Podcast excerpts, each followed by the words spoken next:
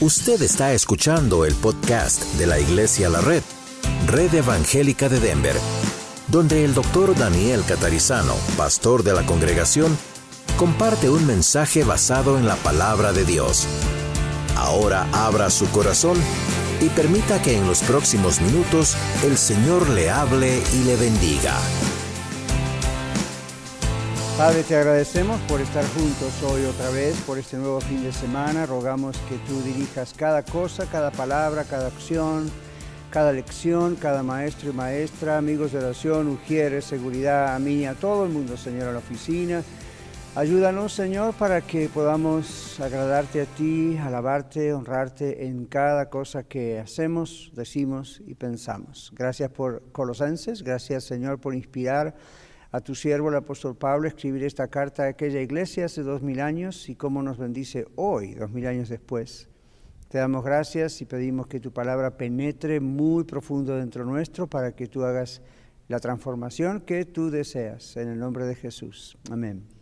Muy bien, vamos a Colosenses entonces capítulo 2. Eh, nuestros versículos para estudiar hoy, versículos 12 al 17, pero vamos a leer el contexto, ¿ok? Vamos a empezar en el versículo 8, Colosenses 2, 8. leemos el contexto y yo paro ahí en el mitad más o menos y después, o hasta el 23, y después volvemos a los pocos textos que podemos ver. Mirad que nadie os engañe por medio de filosofías y huecas sutilezas, esto vimos el domingo pasado, según las tradiciones de los hombres, conforme a los ah, perdón, rudimentos del mundo y no según Cristo porque en Él, obviamente en Cristo, habita corporalmente, físicamente, toda la plenitud de la deidad de Dios. Y vosotros estáis completos en Él, en Jesús, que es la cabeza, Jesús es la cabeza, de todo principado y potestad, en Él, en Jesús. También fuisteis circuncidados con circuncisión no hecha a mano, al echar de vosotros el cuerpo pecaminoso carnal, en la circuncisión de Cristo. Y ahora entramos en el 12, que es lo que vamos a estudiar hoy. Sepultados con Él, con Cristo, en el bautismo, en el cual fuisteis también resucitados con Él, con Cristo, mediante la fe en el poder de Dios que le levantó a Cristo de los muertos.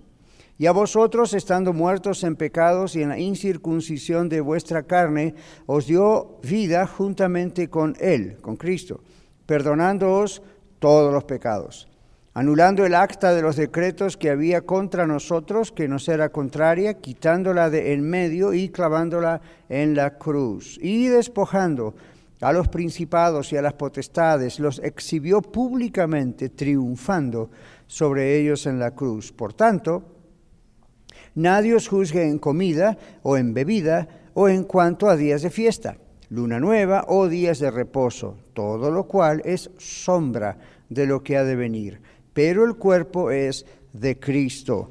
Nadie os prive de vuestro premio, o galardón, dice otra versión también, afectando humildad y culto a los ángeles, entremetiéndose en lo que no ha visto, vanamente hinchado por su propia mente carnal. Y no haciéndose de la cabeza en virtud de quien todo el cuerpo, nutriéndose y uniéndose por las coyunturas y ligamentos, crece con el crecimiento que da Dios. Pues si habéis muerto con Cristo en cuanto a los rudimentos del mundo, ¿por qué como si vivieseis en el mundo os sometéis a preceptos tales como no manejes, ni gustes, ni aun toques, en conformidad a mandamientos y doctrinas de hombres, cosas que todas se destruyen con el uso. Tales cosas tienen a la verdad cierta reputación de sabiduría en culto voluntario, en humildad y en duro trato del cuerpo, pero no tienen valor alguno contra los apetitos de la carne. Vamos a estudiar hoy versículos 12 al 17 nada más, ¿ok? Son cinco versículos. Vamos a nuestra página, al bosquejo. El versículo 12 comienza diciendo, sepultados con Él en el bautismo. Entonces, para comprender este versículo, debemos ver Romanos capítulo 6, versículos 3 y 4. ¿Quién lo tiene que lo puede leer en voz alta? Romanos 6, 3 y 4. Ahí está, hermano Ricky. Romanos 6.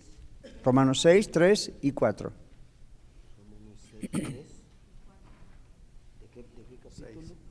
Capítulo 6 de Romanos, versos 3 y 4.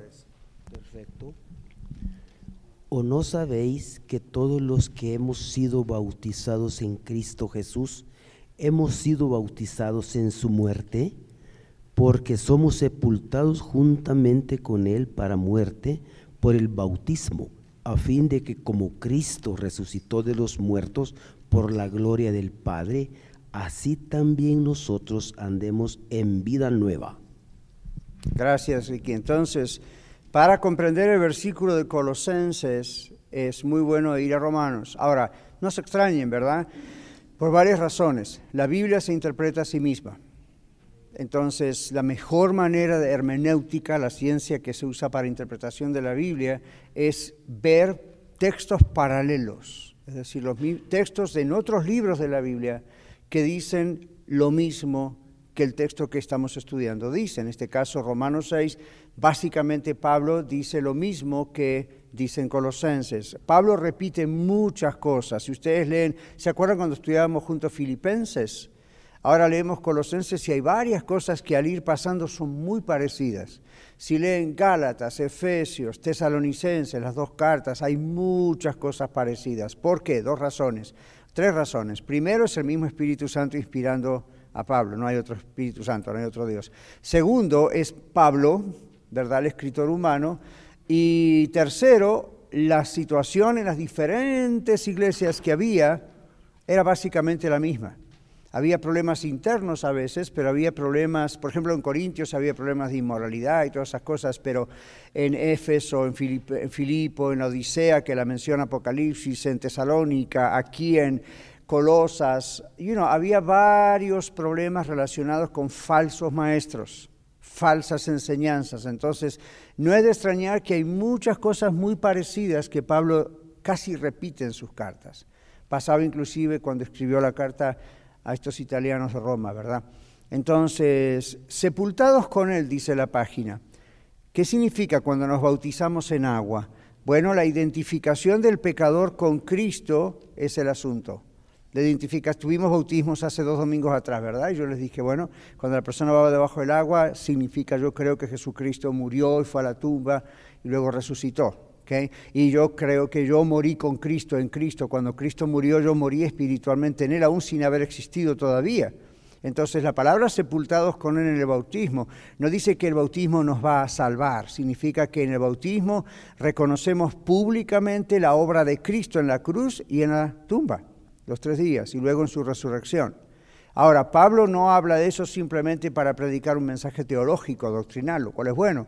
Pablo dice, ¿qué pasa en nuestra vida, nuestros cambios, desde el momento en que entregamos nuestra vida al Señor Jesucristo? Morimos. Por eso Pablo dice, la, Biblia dice, las cosas viejas pasaron. Aquí todo es hecho nuevo, empieza nuevo. Hay otro texto que dice, el Señor tira lo profundo de la mar nuestros pecados y no se acuerda más de ellos. Esto habla de nuestra vieja vida, que hemos muerto delante de Dios, somos nuevas criaturas. Por eso Jesús le dice a Nicodemo, tienes que volver a qué? A nacer, pero para poder volver a nacer en Cristo hay que morir al yo, hay que morir a uno. ¿okay? Esta palabra sepultado en el bautismo. ¿Ven por qué el bautismo por inmersión, como practicamos los cristianos, y no el bautismo infantil? Ve que tiene sentido el bautismo por inmersión, porque lo que, lo que significa gráficamente. Entonces, sepultados con Él. Volvemos a la página, la identificación del pecador, usted y yo, con Cristo, su muerte, en la muerte de Cristo, rompió el poder del pecado que habitaba en usted y en mí. Esa es la razón por la cual Pablo habla de esto. Luego, ¿qué más dice la página? Y la identificación con Cristo en su resurrección, por eso levantamos del agua a la persona también, resultó en la impartición de la naturaleza divina. Esto no ocurre en el momento que el pastor lo bautizó. Esto ocurrió en el momento que fuimos salvos. ¿Okay? El bautismo es como una película de algo que ya pasó hay en nuestra vida. Aquí sí dice, el bautismo, bautismo significa colocar en o introducir a o sumergir. El bautismo, okay, eh, esto es ejecutado por el Espíritu Santo. Resucitados con Él, ese es un texto que no habla acerca de la resurrección futura que tendremos si estamos muertos cuando Jesucristo regrese, sino que habla de la resurrección espiritual del estado pecaminoso al estado de la vida divina. Esto ocurrió en respuesta a nuestra fe, la suya y la mía, en la operación de Dios quien resucitó a Cristo de los muertos. ¿Es claro, hermanos? Antes de avanzar, ¿está clara la idea? A ver, si yo les pregunto, cuando el Señor Jesucristo murió en la cruz, ¿qué hizo por usted y por mí? cargó mis pecados, los suyos, no los de él, no tenía pecado. Okay. Cargó con nuestros pecados en la cruz. ¿Qué más hizo en la cruz el Señor, de acuerdo a ese texto? Irma, nos dio vida nueva. ¿Cuál es el trabajo del Espíritu Santo en ese momento? Acabamos de verlo. El Señor Jesucristo muere, es un acto legal en un sentido para justificarnos con Dios porque alguien tiene que pagar por otro. Entonces la palabra propiciación que usa Reina Valera, que es muy difícil, ya casi no se usa, pero es la palabra sacrificio en realidad. Entonces Jesucristo se sacrifica por nosotros. Jesucristo es el pago que nosotros tendríamos que haber pagado y no podíamos pagar. Amén, lo pagó el Señor Jesucristo. Cuando el Señor Jesucristo murió en la cruz, y yo digo, yes, yo creo que el Señor Jesucristo es Dios en la carne y que murió en la cruz. Cuando usted y yo dijimos, sí, creo, pero no el sí creo como sí creo que George Washington fue el presidente de América, sino no es una, una creencia histórica, ¿no? Es más que histórica, es yo creo quién es Jesús ¿Quién es Jesús? Dios, el Hijo de Dios, Dios. Yo creo que Él se encarnó, Dios hecho hombre. Y usted dice, y cuando Él murió en la cruz, yo creo, ¿qué significa ese yo creo? No es duda. Estoy seguro de que esto ocurrió. ¿Y qué fue lo que estoy seguro de que eso ocurrió? Murió en la cruz, por mí, o decir, en mi lugar, en su lugar, cargó. Entonces, ¿cómo puede un acto que hace dos mil años que ocurrió tener efecto hoy en la persona que cree? Esa es la obra de Dios, el Espíritu Santo. ¿Por qué? Porque Dios es el mismo ayer, hoy, por los siglos. ¿Qué significa eso? Yo sé que usamos ese texto para crecer nuestra fe, pero lo que decíamos en la escuela de ministerios, lo que decíamos en varios lugares es yo muchas veces hago esto. Suponga que mi Biblia es el tiempo. Dios no está atado al tiempo. En, teología decimos Dios es atemporal. ¿Qué significa? Fuera del tiempo. Es decir, para Dios hoy no es domingo segundo de junio. Eso es para nosotros en el planeta Tierra. Dios no está limitado al tiempo, Dios nos limitó a nosotros al tiempo porque nuestro físico necesita dormir, necesita comer, vamos creciendo, los animales, las plantas también. Pero cuando Dios creó, Dios siempre estuvo antes de la creación, Dios no fue creado, entonces Dios es, decimos en teología, atemporal, es decir, Él está fuera del control del tiempo. Por eso la Biblia dice, Dios es el mismo ayer, hoy y por los siglos. Dios siempre es. ¿Se acuerdan cuando Moisés le pregunta a Dios, de, de parte de quién voy a ir a Faraón a decirle, deja a mi pueblo ir? ¿Cuál es la respuesta de Dios? ¿Cuál es tu nombre? le dice Moisés. ¿Y Dios qué le dice? Yo soy el que soy. En hebreo eso significa yo soy siempre. Entonces yo no es yo fui, yo, cuando Jesús dice, o cuando la Biblia dice el Señor es el mismo ayer, hoy y por los siglos, lo que está diciendo es siempre existió, siempre existe, siempre existirá, para Él no hay tiempo. Para Él no hay días de semana, meses, años, primavera, verano. Hoy nosotros decimos, qué calor que tenemos, para Dios no existe eso. Eso es para nosotros. Entonces, ¿por qué decimos esto? Bueno, porque cuando Cristo murió en la cruz del Calvario, escuche esto, porque esto puede ser transformador para su vida. Cuando Jesucristo murió en el Calvario hace dos mil años, a la vista de Dios, eso acaba de suceder. Dice, no, no, hace dos mil años. Dios no cuenta dos mil años. ¿Recuerda cuando un texto en la Biblia dice, para Dios mil años son como un día, un día son como mil años? No trate de contar matemáticamente como muchos hacen. Oh, oh, ok, entonces en la economía de Dios, economía no de dinero, sino en el tiempo de Dios, un día es como mil años. Hmm, ok, entonces dicen algunos Génesis, habla de siete días. Ok, entonces tardó siete mil años la creación. No dice eso la Biblia. La expresión para el Señor un día es como mil años, mil años es como un día, es lo que en teología llamamos una expresión hiperbólica, es decir, es una exageración, es algo para decir, Dios no está limitado al tiempo. Es como si usted dice, you know, tengo un millón de amigos, nadie tiene un millón de amigos. Es una manera de decir, tengo muchos. Entonces es una exageración a propósito para comprender un tema. Cuando, cuando Dios dice, para, la Biblia dice, para Él un día es como mil años, mil años como un día, no es que es exactamente mil años. Es una manera en hebreo, en el lenguaje hebreo de decir, no hay límite para Él. Un día no significa nada para Él. Es más, en la palabra día en hebreo es la palabra ion. Ion no significa día de 24 horas realmente, significa una era una etapa. Lo que una etapa puede ser, 5 horas, 10 horas, 24 horas, mil días, cuatro mil días, ah, es una etapa. Entonces no se trata de indicar cuestiones exactas de horario, simplemente está diciendo Dios es soberano por sobre todo y no tiene control. Eh, digo, pues tiene control de todo, Él no, tiene, no es controlado por el tiempo. Entonces, cuando decimos el Señor Jesucristo murió en la cruz por mí, ¿cómo puede ser que yo poniendo mi confianza en algo que sucedió dos mil años sea salvo hoy? Porque no, hay, no existe ese tiempo para Dios. Es como si usted y yo hubiésemos estado frente a la cruz en este momento viendo a Jesús. Complicado de comprender, ¿verdad? Pero la idea es esa, no, la cuestión tiempo es nuestro problema, no el de Dios. Entonces, cuando uno dice, ¿cómo puede ser que algo me afecte que pasó hace dos mil años? Pasó hace dos mil años para mí, para usted en la historia del mundo. Para Dios, cualquier cosa que Dios haga tiene efecto eternamente. Cuando en Génesis dice, creó Dios los cielos y la tierra, ¿cuánto hace de eso? Nadie sabe, pero todavía tenemos cielos y tierras, ¿verdad?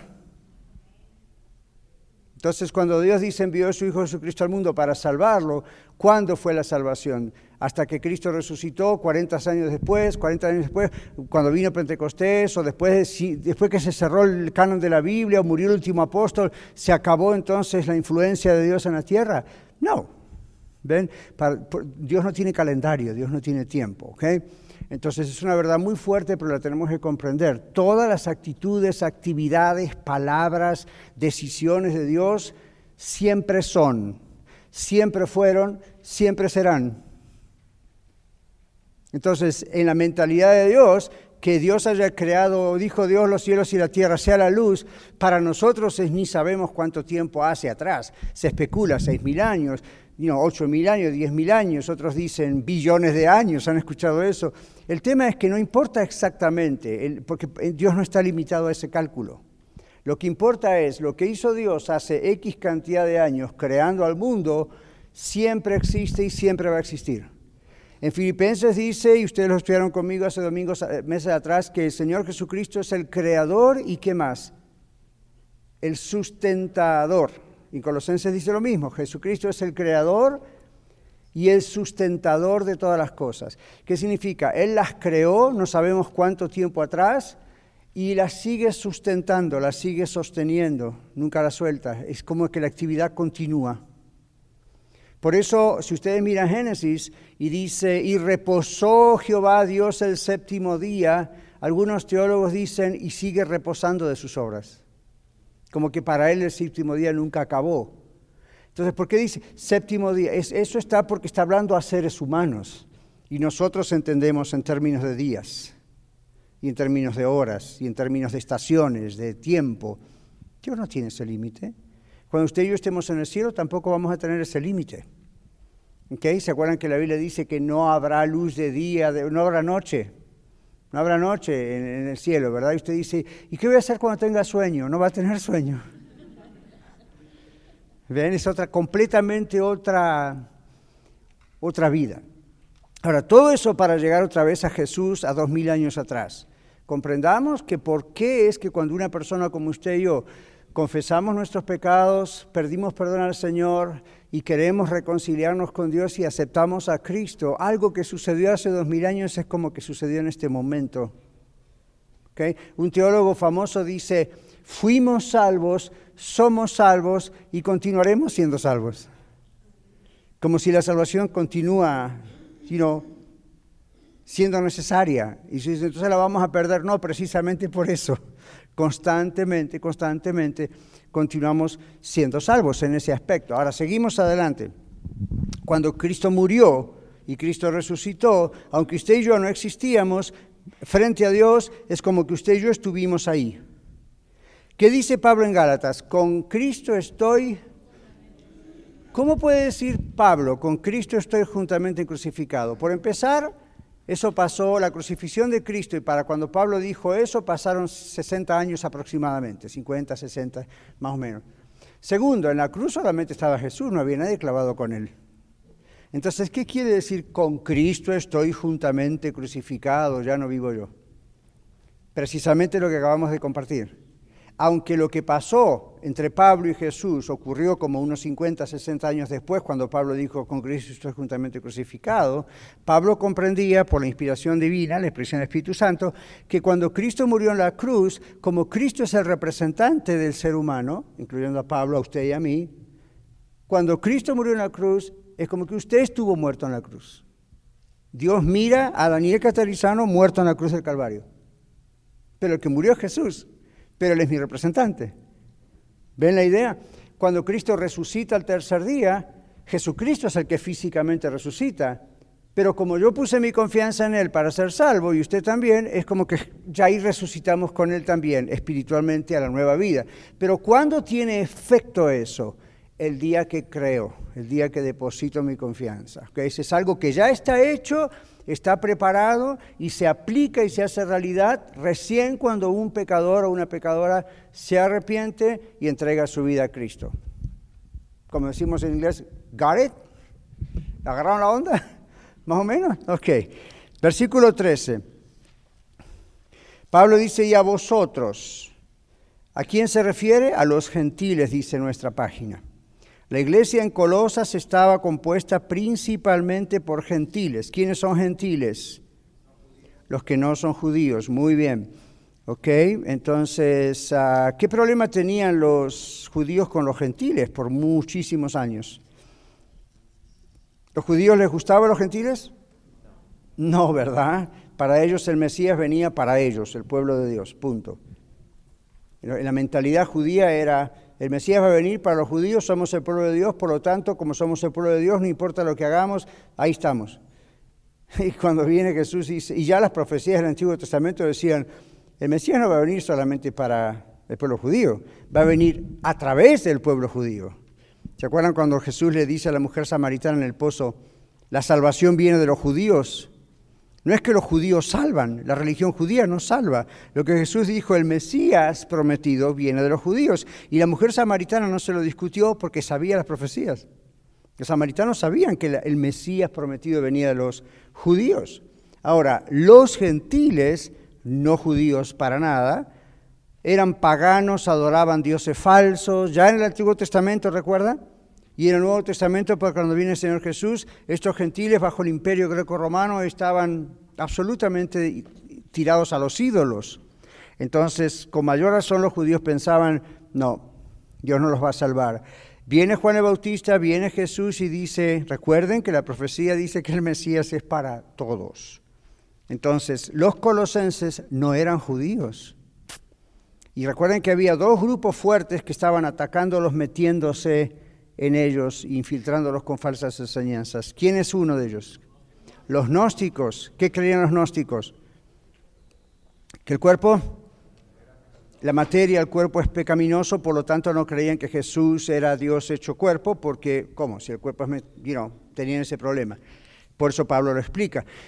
La otra, el otro grupo eran los judaizantes. ¿Qué decían los judaizantes? Eran judíos, fanáticos por cierto también, pero que venían hablando acerca de la circuncisión que Dios ordenó cientos de años atrás es lo que salva. Pablo dice, ni la circuncisión salva, ni estos otros que piensan que la gnosis o el tremendo conocimiento intelectual va a salvar tampoco.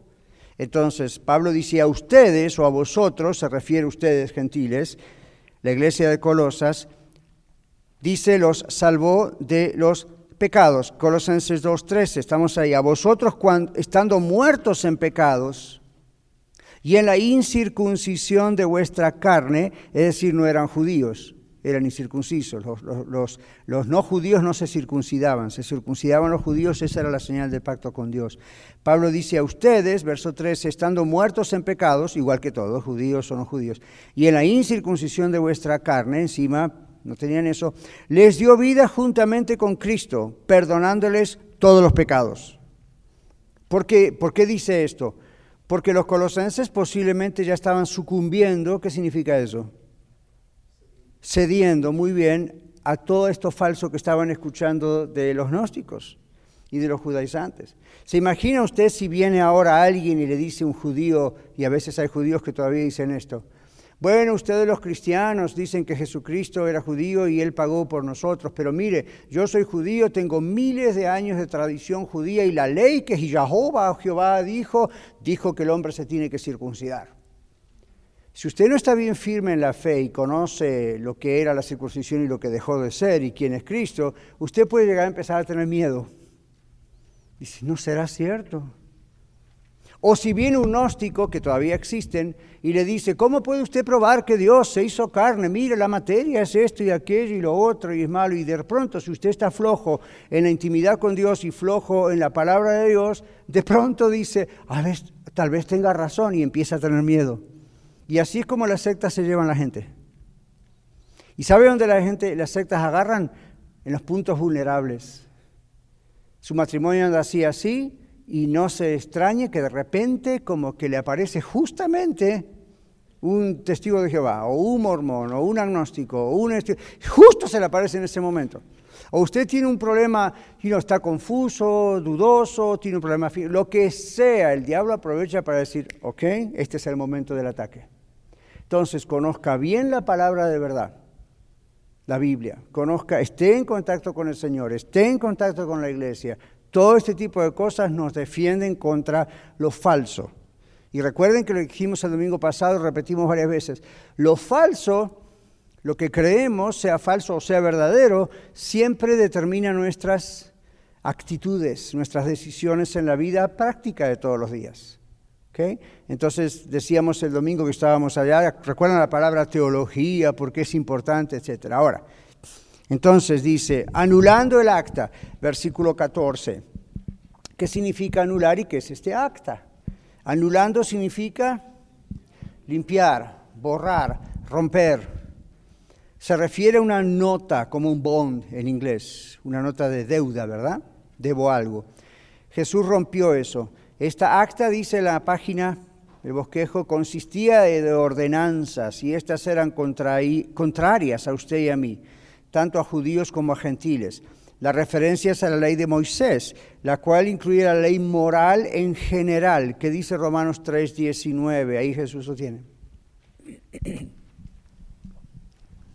Pero sabemos que todos los que la ley dice, lo dice a los que están bajo la ley para que toda boca se cierre y todo el mundo quede bajo el juicio de Dios. Right, gracias. Entonces, you know, los que están bajo la ley tienen que obedecer a esa ley. Y la ley dice, el alma que pecare, esa morirá. Y la ley dice, todos pecaron, están instituidos la gloria de Dios. ¿Le gustaría vivir bajo esa ley? No hay salvación. Entonces, precisamente la ley, como dijimos muchas veces, está puesta por Dios, en primer lugar, para declarar qué es pecado. Pablo dice, antes que dijera no matarás, la gente mataba, pero no le podía poner a eso un nombre. ¿Verdad? Como decir, esto es violación de la ley. ¿De acuerdo? Es como, you know, hay un stop, pero yo no sé lo que es un stop y sigo adelante y yo estoy violando la ley. ¿Y la ley que dice, mi ignorancia me defiende? No. Si yo le digo, sorry, señor policía o señora policía, yo no sé qué significa este cartel. ¿Qué le van a decir? Lo siento mucho, pero su ignorancia no justifica su tontería, su violación de la ley. Entonces Pablo dice, antes de que existiese la ley, y no Abraham, todo eso fue antes de, de, la ley de Moisés, de los diez mandamientos, pecado había igual. Para Dios era pecado igual, aunque no hubiera un nombre específico para X pecado. Y no, hombres o mujeres se juntaban sexualmente con mujer y hombre de otras personas y nadie conocía eso como la palabra adulterio. La ley le puso nombre, pero la ley también, dice la Biblia, es un ayo o un maestro o un guía para llevarnos a Cristo, dice Pablo. ¿Por qué? Porque la ley nos muestra que por la misma ley no podemos ser salvos. La ley nos muestra nuestra condición de perdidos delante de Dios y mientras tanto ofrece la oportunidad de darnos reglamentos para que no nos matemos unos a los otros. ¿Ok? Entonces, cuando viene Jesucristo, dice Colosenses en la, la, palabra de Dios, Cristo clava esa ley en la cruz. ¿Por qué lo hace Jesucristo? Porque Él cumplió toda la ley. Entonces, ahora Él es la nueva ley o el nuevo pacto a quien hay que seguir. ¿Ok? Blas. Comentar, comentar un poquito de esto que decía usted eh, de escudriñar la palabra para, para tener conocimiento. Eh, ahí en Primera de Corintios, el 3.1, Sí. dice, y yo, hermanos, no puedo hablarles como espirituales, sino, sino como a carnales, como a niñitos en Cristo. Os di a beber leche y no alimento sólido, porque todavía no podáis recibirlo y ni aún ahora podéis. Entonces, es bien importante, ¿verdad? Esto que mencionaba usted de, de- de la ley, de la circuncisión. Eh, conozco algunos hermanos que, que eran cristianos y, y ahorita andan hasta con el gorrito ese de los judíos y leyendo el Torah y todo eso, ya. porque los jalaron porque no estaban bien firmes, Yep. ¿verdad? Entonces, entender que la- lo que cuenta ahorita es la circuncisión del corazón, ¿no? No, no de la carne. Correcto. Entonces, pues sí, nomás hacer énfasis que tenemos que escudriñar la palabra Ya. para poder tener conocimiento. Ya, ya. La igno- gracias. La ignorancia de la palabra de Dios o la mala interpretación de la palabra de Dios siempre nos pone vulnerables. Y conocen la palabra vulnerables, ¿verdad? Siempre nos pone a, mm, es un, un- un target, y como un pun- puntería, así le llamamos. Como un tiro al blanco. Imagínese que usted, you know, y lo he visto esa caricatura a veces, ¿verdad? Un cristiano con, un, con una camiseta, un t-shirt, con el signo de, de Target aquí. No es que le está haciendo propaganda a Target, ¿verdad? Es el tiro al blanco. Entonces está con su Biblia en la mano, está en la iglesia, está, no sé si alguna vez vieron esa caricatura, está orando, ofrendando, todo está muy bien, pero sigue en su camiseta con el tiro al blanco dibujado. ¿Qué está queriendo decir eso? Es vulnerable. El diablo está observándole para justamente tirarle un flechazo. Entonces, ¿por qué sigue con ese, esa camiseta con el tiro blanco? La idea de esa camiseta con el tiro blanco es, o el target es, es una persona que cumple ritos, va a la iglesia, da diezmos y ofrendas, se trata de portar bien, de vez en cuando lee la Biblia, pero así todo no está realmente fuerte en su relación con Cristo, no está penetrando la palabra de Dios de tal manera que es transformadora para su vida, no está orando realmente constantemente, entonces es vulnerable. Entonces en inglés decimos es un moving target. ¿Qué significa eso? Es un tiro al blanco movible, es un moving target. Que donde quiera el diablo lo detecta porque sabe lo que está pasando. Eso no tiene que ocurrir. ¿Ok? Eso no tiene que ocurrir. La mejor guerra espiritual es conocer bien la palabra de Dios y estar bien en comunión con Cristo. Yo he tenido en consejería profesional y pastoral, especialmente cuando tenía la oficina abierta en Jamaica, personas que venían y me decían yo y me describían todo un currículum, ¿verdad? Como diciendo, soy la persona más espiritual del mundo. A mí todo lo que yo hago y la guerra espiritual que hago, pero no puedo vencer esto, esto y lo otro. Es una mala interpretación de lo que la Biblia llama la guerra espiritual. ¿Ok? Entonces, todas esas actitudes o actos que se hacen en las iglesias o personalmente en casa o en el carro, de hacer esto y aquello en guerra espiritual, si no van acompañados por una verdadera obediencia a la palabra de Dios, por oración, por conocimiento de la palabra de Dios, al diablo no le importa todo el show que usted haga. ¿Ok? Por eso la semana pasada dijimos, ¿se acuerdan? Sométanse a Dios, dice Mateo, resistan al diablo y el diablo irá de vosotros. Entonces, ¿qué es someterse a Dios? Obedecer, conocer profundamente la palabra de Dios. Lo que hacíamos recién, este ejercicio muy teológico de decir, ¿quién es el Señor Jesús? ¿Y usted cree que realmente es Él? ¿Y qué pasó hace dos mil años? ¿Y por qué tiene efecto hoy? Cuando usted se afirma bien en eso, mm, se sacó la camiseta y ya no tiene más esa, puntero, ¿verdad? Sigue siendo un target, sigue siendo, pero no va a poder tan fácilmente el enemigo, porque usted está bien firme en el Señor. Entonces, comprenda esta firmeza que debe tener al saber que el Señor Jesucristo, dice el versículo 14, anuló ese acta que había contra nosotros, que nos condenaba, ¿verdad? Que nos decía el alma que pecar esa morirá y todos somos pecadores. Ahora volvemos aquí, después de Romanos 3:19 la cita. Pablo considera a la ley como una nota de deuda. Conocemos eso, ¿verdad? ¿Hay otra expresión que le decimos en otros países? Bond, una nota de deuda, un un pagaré, ¿conocen esa palabra? Pagaré. ¿Qué otra palabra puede haber? ¿Un qué? Ah, no, es la idea de un pagaré como que hay una nota que dice usted debe tanto. ¿Hay otra palabra para eso? Un débito, exacto. Entonces usted dice, wow, debo tanto. Y usted dice, yo no puedo pagar esto. Es como si usted dice, compré una casa de 300 mil dólares y hasta ahora pagué 100 mil y mañana viene el banco y le dice, por ejemplo, en los gobiernos comunistas pasa eso. Usted debe 200 mil dólares, los tiene que pagar la semana que viene. Usted dice, how? Absolutamente imposible. Entonces el gobierno le dice, muy bien, su casa es mía. Se lo quita. Entonces usted dice, ¿qué hago con esta nota? Debo 200 mil dólares. El acta era la ley para el ser humano como una nota que Dios estaba diciendo, me deben todo esto han pecado y están destituidos de mi presencia eternamente al castigo eterno, preparado para el diablo y sus ángeles. Entonces usted dice, yo no puedo hacer nada. Justamente por eso envió a Cristo para cargar en Él el pecado de todos ustedes. Si ustedes ponen su confianza en Él, reconociendo quién es Él y lo que Él hizo, rompo la nota. Entonces el día, ¿usted recuerda cuándo se convirtió a Cristo? O por lo menos el día que hizo una decisión y después de ahí vino. Yo recuerdo, entonces, aunque no recuerde la fecha, el día exacto, ¿cómo usted sabe que eso ocurrió? Mire de ahí para hoy, ¿qué ha ido pasando? ¿Okay? Esa transformación, esa santificación no fue trabajo suyo, fue entrega suya y el Espíritu Santo hizo el trabajo.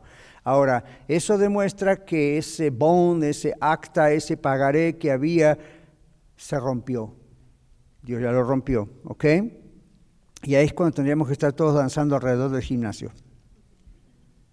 Digo, por decir, de alegría. ¿Ok? All right. Entonces, anulando el acta significa el Señor Jesucristo, con su acto de morir en la cruz, rompió esa nota de deuda. Va a morir esta persona porque no puede ser salva.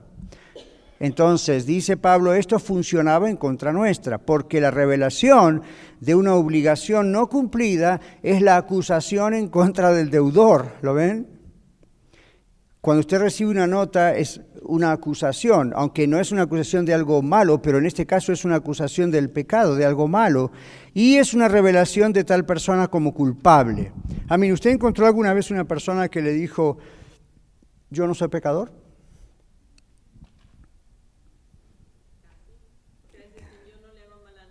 ¿Ya? Exacto. Es una manera de decir yo no soy pecador.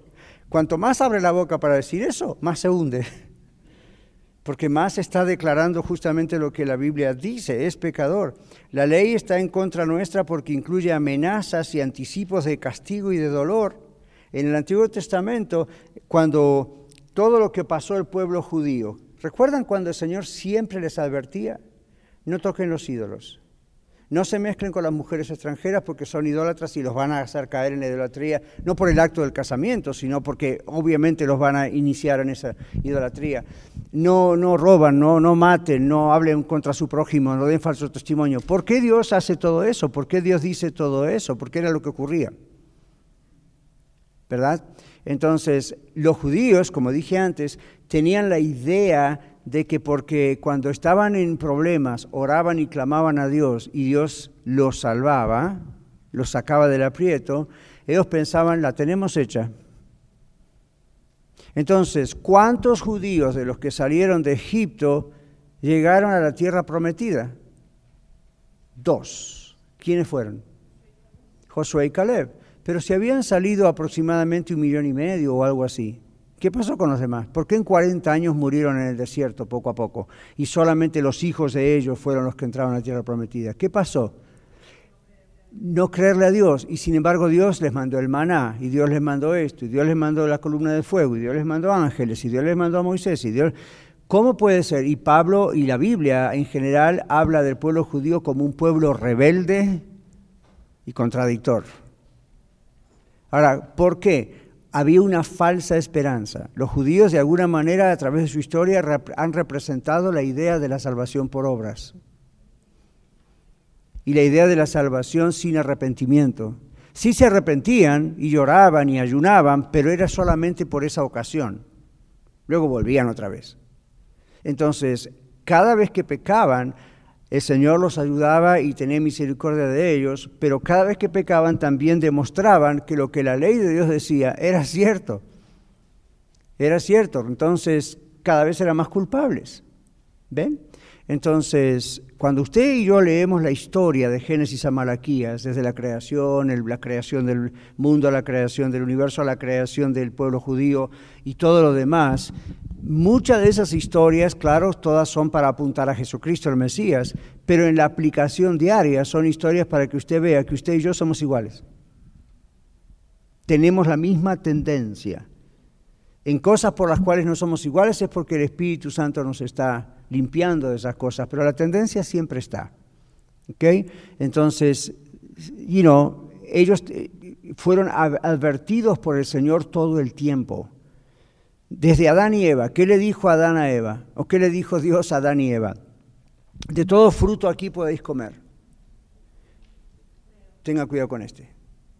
O sea, el Señor les está advirtiendo, miren, todo está muy bonito, pero quiero que sepan que ya hay un problema. Es decir, el problema ya existió antes de la creación, el mal. Aparte, el problema no era tanto el árbol en sí, sino la desobediencia. ¿Ok? Entonces no nos podemos meter en aquello, pero ven, el árbol de la ciencia de no lo toquen porque de cierto moriréis. ¿Cuál fue la tentación del diablo? Con que Dios os dijo eso. Lo que pasa es que Dios sabe que si ustedes lo tocan van a ser como Él sabiendo el bien y el mal. Eh, Eva y Adán, ahí tendrían que haber dicho, Satanás, no vamos a entrar en diálogo contigo, no comprendemos exactamente todo por qué fue así, pero si Dios dijo que no lo toquemos, no lo vamos a tocar y punto. Mera pura obediencia a Dios. ¿Qué sembró Satanás en la mente de Eva y luego de Adán? La especulación, la duda. ¿Será que Dios quiere, eh, tendría que darnos más si no nos da? A mí, recuerden la expresión, de todo fruto pueden comer. Superabundancia. Si hay superabundancia de toda bendición, ¿para qué quiero meterme justamente donde, pero es, así ataca el diablo. Lo que, lo que ustedes tienen que ver con nosotros, conmigo, en Génesis es, no se preocupen por la cuestión apologética del árbol, de que, preocúpense por esto, ¿por qué está el relato? ¿Por qué, ¿Por qué está el relato? La Biblia no es un libro de detalles científicos, en lo general. Entonces, ¿por qué está el relato? El relato está para ver cómo uno puede llegar a caer. Ahora, lo interesante es que Adán y Eva no tenían pecado cuando cayeron. ¿Se dieron cuenta? No es como nosotros que tenemos ya una naturaleza pecaminosa y nacemos con esa tendencia. Dios creó a Adán y Eva perfectos, santos, puros, no pasaba nada. La desobediencia entró, pero observen, en dos personas santas no, no había nada malo en ellos, sin embargo, como fueron creados a imagen y semejanza de Dios, fueron creados con libre albedrío. ¿Qué significa eso? Su decisión. Entonces, está la decisión y ellos tomaron una mala decisión. ¿Ven, Pati? Me han hecho una pregunta varias veces eh, dicen, bueno, ¿por qué Dios puso, mm. ¿por qué Dios puso a Adán y a Eva en el jardín del Edén? Y si él sabía que ellos iban a pecar, iban a escoger, dice, ¿por qué puso el árbol ahí? Donde quiera que los hubiese puesto hubiese ocurrido exactamente lo mismo. Porque el asunto no es la ubicación, el lugar, Adán, Eva, y no, la geografía. El asunto es, están en mi presencia, yo tengo lo mejor para ustedes, como quiera ustedes tienen la decisión de amarme o no amarme. Obedecerme es la manera de amarme, diría Dios. Desobedecerme es la manera de no amarme, pero los tengo que hacer a imagen y semejanza mía, por lo tanto tienen que tomar la decisión. Entonces, nadie puede decir, Dios es un Dios que hace las cosas sin preguntar a la gente. Ahí está la prueba de que no. Aún sabiendo lo que iba a pasar y aún sabiendo que iba a tener que enviar a Cristo antes de la creación del mundo, lo interesante de Dios es que por amor Dios dice, lo voy a hacer aunque tenga que sufrir yo enviando a mi hijo. Y el ser humano va a tener la libertad para decidir sí o no me va a obedecer. Entonces las personas que vayan al infierno no son personas que van al infierno porque Dios es malo. Las personas van, Dios es bueno. Las personas van al infierno porque escogen ir al infierno. ¿Por qué Dios echó a Adán y Eva del jardín del Edén? Antes les había dicho. Antes se los advirtió, no hagan eso, porque si ustedes hacen eso, esta es la consecuencia, van a morir. Aún sabiendo eso, lo hicieron iguales y no le creyeron al Señor. Estuvieron como, hmm. Cuando vino el tentador se pusieron a dudar. Es exactamente lo que pasa hoy. Entonces no importa exactamente qué pasó, el árbol, el no árbol o cómo fue.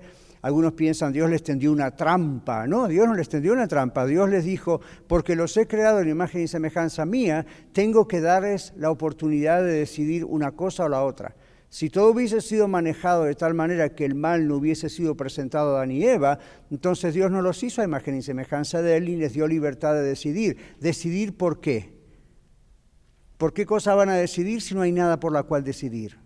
Si yo le digo a usted, esto es un poco ridículo, pero si yo le digo a usted, aquí hay un plato de tortillas y aquí hay otro plato de tortillas, las dos son tortillas y usted elija, usted dice, ¿para qué voy a elegir si son exactamente iguales?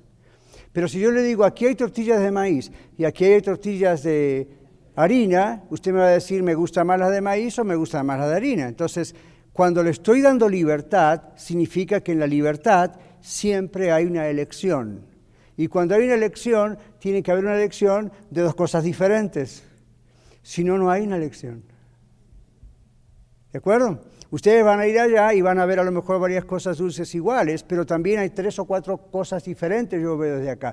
Creo que hay un platillo con frutas, ¿verdad, Malia? ¿Qué más hay por ahí?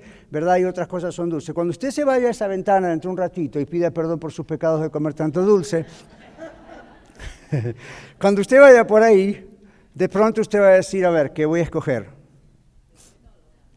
Claro, lo bueno o lo malo, el azúcar o el azúcar. El doctor me dijo que la diabetes me está por el cerebro ya es tan alta. Entonces, ¿qué hago? Es su decisión. Ve, yo, yo le digo desde acá, you know, tenga cuidado, you know, pero usted va allá y usted decide.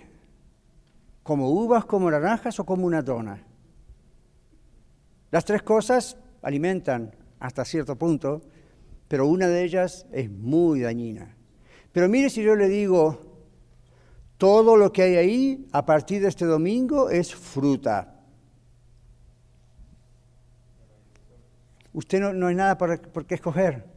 Mi esposa, que es muy en, como yo entre cuidado con la salud, me dice un día, ¿no sería mejor que le pidiésemos a, la hermana Bernal y a la hermana Amalia que ya no traigan más dulces? Porque la gente, y no estamos predicando la idea de la salud también, y Señor no importa nuestro cuerpo, y de repente traemos donas o postres. Yo le dije, mi amor,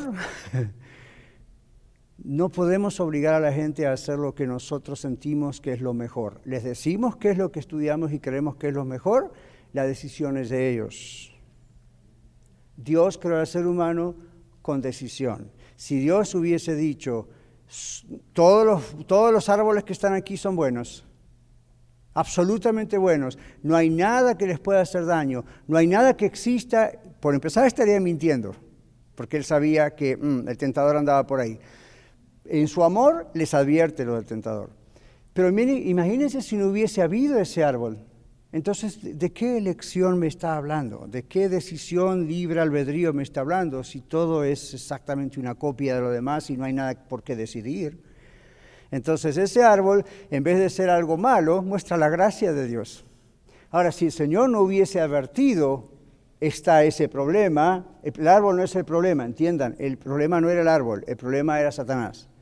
Si Jesús, si Dios no le hubiese advertido eso, ahí hubiésemos dicho, les tendió una trampa. Porque se aparece Satanás y ellos hubiesen dicho, ¿y esto qué es? ¿Y, cómo está esto? ¿Ven? Entonces, ¿comprenden la idea? Cuando les pregunten eso, es, eso es gracia de Dios. Si Dios nos hizo libres como Él, eso significa que tenemos que tomar decisiones. Nunca podemos tomar decisiones si no hay ¿Tomar de qué decisiones? Le digo esto último. Si usted, yo una, una, vez estaba yendo a México en mi carro llevando un grupo de mi iglesia de Houston, íbamos a ayudar a una iglesia en México unos días y íbamos manejando. Yo creo que era la primera vez que cruzaba la frontera manejando con mi van en Houston. Y cuando llego a cierto lugar, no sé para dónde ir. Y había un fork, como conocimos acá, como una Y. Vieron que hay varios caminos hacia allá en México. Entonces venía así derecho y de repente uno iba para acá, otro iba para acá. Hmm. Yo tenía que ir para una ciudad que se llamaba San Miguel y hacía rato que no veía el cartel. Y digo, hmm, ¿para dónde voy? Entonces veo un paisano ahí bajo el vidrio y le pregunto, perdóname, yo no soy de aquí, pero tengo que llevar este grupo para allá, vamos, para, ¿para qué lado va? Y me dijo, oh, siga el camino, no tiene pierde. Y yo me reí como se rió usted. Y él miró que yo me reí. Entonces me miró como diciendo, ¿por qué se ríe? Y yo dije, usted conoce este pueblo. Yo es la primera vez en mi vida que estoy aquí y no veo un cartel. ¿Para qué lado es San Miguel? Y él se insistía, siga el camino que no tiene pierde. Ok, pero ¿es el camino a la derecha o es el camino a la izquierda? Entonces es el momento de decidir, o voy para la derecha o voy para la izquierda. Entonces, ¿qué pasa? Uno generalmente agarra para el lado incorrecto, pasa millas, gasta gasolina, ve que San Miguel nunca llega y tiene que dar la vuelta y decir, no era para acá, era para allá. Qué bueno hubiese sido un cartelito que dijera San Miguel a la derecha. ¿Ven? Entonces, ¿qué está pasando ahí? siempre tomamos decisiones. Pero si tenemos la advertencia de dónde va para un lado y para el otro, esto va para la vida, esto va para la muerte, eso es lo que hizo Dios. Ahora, si uno dice, yo escojo mi propia, pero uno es libre de escoger eso. ¿Ve? Rapidito que tenemos ya que terminar. ¿Quién es ah, Miguel? No sé, usted tiene control. Okay. Nada más el comentario de también en Deuteronomio Ah, cuando da la repetición Moisés de la ley, él le dice al todo el pueblo de Israel, ok, Dios dice que les ha puesto delante de ustedes la vida y, la, muerte. Elige pues la vida. Entonces ahí también Dios muestra que nos da decisión. Ya, Y, no solamente el poder de decidir, sino que nos dice, yo quiero que escoja la vida, porque escoge la vida para que vivas tú y tu generación, pero ve las decisiones de la persona. Cristo murió por nosotros, la decisión es suya si va a aceptarle o no. Pero ya le dice lo que va a pasar después. ¿Ok? Bueno, permítame correr un poquito, si, si no tenemos tiempo volvemos a algunos comentarios. La ley no será contraria, Jesucristo la quitó del medio, nuestro Señor Jesucristo clavó esa ley en la cruz, por lo tanto ya no está en medio. Como una obligación, eh, preste atención aquí porque esto nos divide con otras denominaciones o no denominaciones como nosotros quitando en el medio. Nuestro Señor Jesucristo clavó esa ley en la cruz, no porque era mala, sino porque era contraria, ¿verdad? Por lo tanto, ya no está en medio, como una obligación permanente que el deudor siempre tiene presente delante de sí mismo. Es decir, usted y yo leemos hoy el Antiguo Testamento y leemos textos como el alma que pecar esa morirá. Cuando yo leo eso digo, gracias Señor Jesús, que yo no voy a morir porque tú mandaste a Cristo en la cruz y Él pagó por mí. Pero si lo leo, dije, ¡ah! El alma que peca es morir, entonces yo no soy salvo. Come on. ¿Cómo está leyendo la Biblia? Ese es el ese asunto. Cuando miramos todo eso, no quiere decir que desechamos la ley, sino que decimos, ok, dice acá no matarás. Señor, gracias que todavía nunca he matado a nadie, espero nunca matar a nadie, gracias que tu Espíritu Santo vive en mí, por eso nunca voy a matar a nadie. Si tú no estuvieras en mí, posiblemente mataría a alguien. Y perdóname por todos los que maté en mi cabeza. Y usted dice, ¿cómo está eso? Bueno, ¿se acuerda cuando el Señor Jesús dice, oíste que fue dicho en los diez mandamientos, no adulterarás? Pero yo les digo, cualquiera que mire a una mujer para adulterarla ya, ya adulteró con ella su corazón. Delante de Dios no es solamente la tinta de la ley, es que hay acá adentro. Entonces usted dice, bueno, usted nunca se acostó con otra mujer que no sea su esposa. Right, pero Muchas veces tuve que decir, Señor, frena mi cabeza porque en mi mente pude haber llegado a hacerlo o podría llegar a hacerlo. Ven la importancia de decir, ¿para qué sirve hoy la ley? Entonces veo de dónde nos sacó el Señor. El problema con muchas denominaciones es, ya, Jesucristo nos sacó de ahí, pero tenemos que volver ahí. Como decía el hermano Blas, ¿verdad? Se dejaron y se fueron al judaísmo y andan con la cosita y piensan que son más santos que nosotros y se circuncidan y, no hacen las danzas judías en el servicio porque piensan Jesús era judío, todos tenemos que ser judíos. Como si el judaísmo salvara. ¿Ven? Entonces, ¿por qué? Es un regreso a la ley. No se dan cuenta que están regresando a la ley y eso no se debe hacer. Versículo 15 en adelante habla de los principados y autoridades. En este texto son los mismos de Efesios 6:12, el famoso texto de la guerra espiritual. ¿Se acuerdan? No tenemos lucha contra carne y sangre, sino contra qué? Principados, potestades, etc. Colosenses, como les decía antes, repite esto. Entonces, son demonios del diablo en la atmósfera de la tierra. Ahora observen, nuestro Señor, luego de su muerte en la cruz, necesitaba presentarse a sí mismo en el trono de la gracia de Dios con su cuerpo glorificado, como el gran sumo sacerdote, cumpliendo de ese modo la expiación esto hacía en el Antiguo Testamento el sumo sacerdote en el día de la expiación, cuando mataba el sacrificio, un cordero en el altar de bronce, ¿se acuerdan? Ahí falta una N, bronce, y luego llegaba la sangre dentro del lugar, llevaba la sangre dentro del lugar santísimo. ¿Se acuerdan que hacía eso, verdad? Lean el Antiguo Testamento y ven que el sumo sacerdote hacía eso. Luego rociaba el altar con la sangre, ¿recuerdan? Para lograr eso, nuestro Señor tuvo que pasar por los reinos de Satanás en la atmósfera, en el aire, los demonios ofrecieron oposición, pero Jesús, quitándolos en medio, los exhibió públicamente. En griego dice, hizo un show de ellos, triunfando sobre ellos en la cruz. Gracias a la cruz. Entonces, cuando Cristo murió en la cruz, pagó por sus pecados de usted y los míos, ¿sí? Pero además triunfó sobre el reino de la atmósfera, porque ¿cómo le llamó Señor Jesús a Satanás al principio? El príncipe de la potestad del aire, cuyo poder actúa sobre los hijos de desobediencia. Entonces, cuando Jesús estaba en la tierra, Él reveló a todos, miren, Satanás tiene todavía autoridad y con sus demonios y es, gobierna, controla esto. Pero yo he venido a deshacer las obras del diablo, dijo Jesús. Entonces, cuando Cristo pagó por usted y por mí en la cruz, el diablo se llevó la sorpresa de su vida donde el Señor Jesucristo destruye ese poder. Y de ahí para adelante, nunca más en la Biblia vemos la referencia a Satanás como el príncipe de la potestad del aire. Ya nunca más se lo llama así. ¿Ok? Interesante. Entonces, eso usted y yo lo tenemos que saber para cuando viene la famosa historia de la guerra espiritual. Porque en ocasiones luchamos pública o privadamente con Satanás como si Satanás todavía no fue vencido de acuerdo a la Biblia, ya fue vencido por Cristo. Así como usted y yo nos apropiamos de la salvación que tenemos en Cristo, tenemos que apropiarnos de la victoria que tenemos en Cristo. Entonces, cuando echa uno fuera un demonio, cuando hay alguien endemoniado que no está en el reino de, las, de la vida de Cristo, está en el reino de las tinieblas, porque tenemos autoridad en el nombre de Jesús para hacerlo. ¿Okay? Pero es hasta ahí. Lo demás eh, que se manipula por allí, tenga cuidado. Versículos 16 y 17. Después de decir todo esto, Pablo explica que no es necesario regresar a lo antiguo, a obedecer la ley. Por eso dice, nadie los puede juzgar, que nadie los juzgue. ¿Qué significa juzgar? En griego dice que nadie se siente hacer un juicio en contra de ustedes. ¿Me siguen? ¿En relación a qué? Comidas, bebidas. ¿A qué comidas? En griego se refiere a carnes o al acto de comer. ¿Se acuerdan cuando en otro texto en Romanos habla acerca de los sacrificados a los ídolos, si se podía comer esa carne o no? ¿Recuerdan? Pablo dice, el ídolo no es nada, la carne no le va a hacer nada, cómala igual. La única razón por la cual no debería comerlo es para que no ofenda al hermano débil. Es decir, a la persona cuya fe todavía no está madura como para comprender que eso no le va a hacer nada y se pueda ofender. Entonces, por amor al prójimo, ¿ven? Aunque usted tenga la libertad de hacerlo, por amor a otra persona, el amor es más grande por esa persona que su propia libertad. Esa es la idea. Ahora, aquí dice, lo mismo con bebidas, el acto de beber.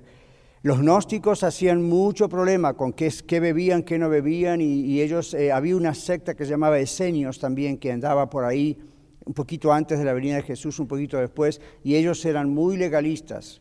No se podía tomar vino, no se podía comer carne, no se podía tomar, y no, las manos tenían que estar medio judaizantes de cierta manera. Entonces Pablo dice, eso no es así, nadie tiene el derecho de sentarse a juzgarlos por eso, dice aquí. El énfasis de Pablo no está en comidas o bebidas legales ante la ley. Por ejemplo, hoy en día hay creyentes que todavía dicen, un cristiano no debe comer cerdo, no debe comer camarones. Blas hablaba de los modernos judaizantes ¿Dónde dice la Biblia que usted no lo puede hacer? Pero en la Biblia dice que eso es inmundo. Recuerde en qué momento se dijo, por qué se dijo, para qué se dijo y a quién se dijo.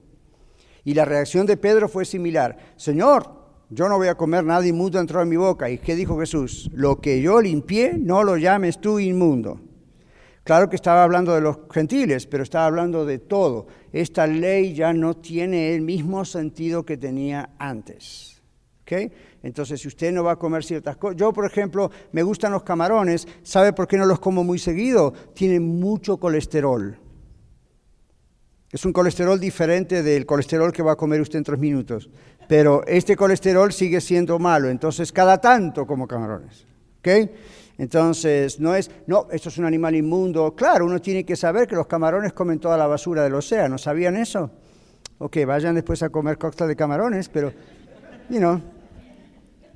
Uno nada más se informa acerca de esas cosas y ve una ley higiénica y de salud, pero no lo haga como una cuestión legalista. Porque en cuanto usted lo hace como legalismo, nos juzga a todos los demás de menos santos que usted. Con lo cual usted la regó. Entonces, comidas, bebidas, ok. Dice Pablo, no, los gnósticos, los judaizantes juzgaban a todo el mundo de ese asunto. El problema era el ascetismo. El ascetismo es la privación de comidas o bebidas por razones religiosas, ¿ven? La ley de Dios no era ascética en su carácter sino en la relación con la idolatría de los pueblos paganos que la rodeaban.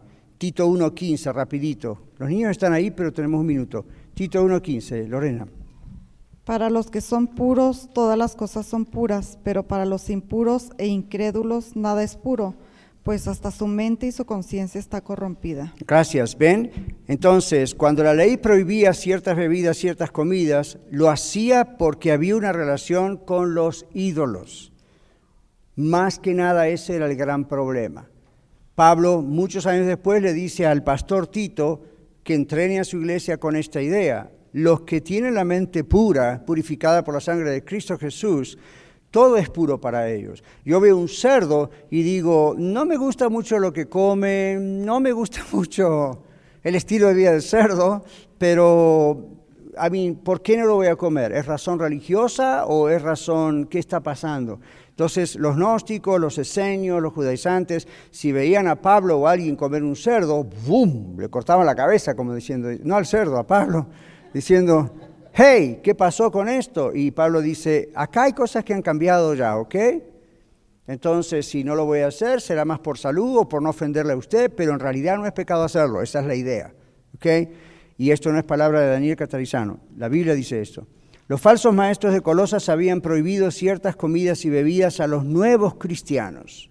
Luego menciona el día de reposo y la fiesta de la luna nueva, que son puestos juntos. Una explicación breve aquí, el día de la luna nueva o nueva luna era un día feriado que marcaba el nuevo mes y separaba todo, empresa, todo. Y era un día religioso. Luego habla de sombra, sombra, la ley es solo un tipo que proyectaba. El cuerpo, ¿qué significa el cuerpo de Cristo? La sustancia, la realidad, lo que importa. Es lo que importa porque viene de Cristo para la nueva era, que es la era de la gracia. ¿Ok? Sé que debe haber preguntas, comentarios y todo lo demás. Escríbalos. El domingo que viene, si Dios quiere, al continuar podemos hablar de esto. Es muy importante porque determina nuestras actitudes hacia las demás personas y hacia nosotros mismos. ¿Ok? Amén. Muchas gracias por escuchar el mensaje de hoy. Si tiene alguna pregunta en cuanto a su relación personal con el Señor Jesucristo o está buscando unirse a la familia de la Iglesia La Red, por favor no duden en contactarse con nosotros.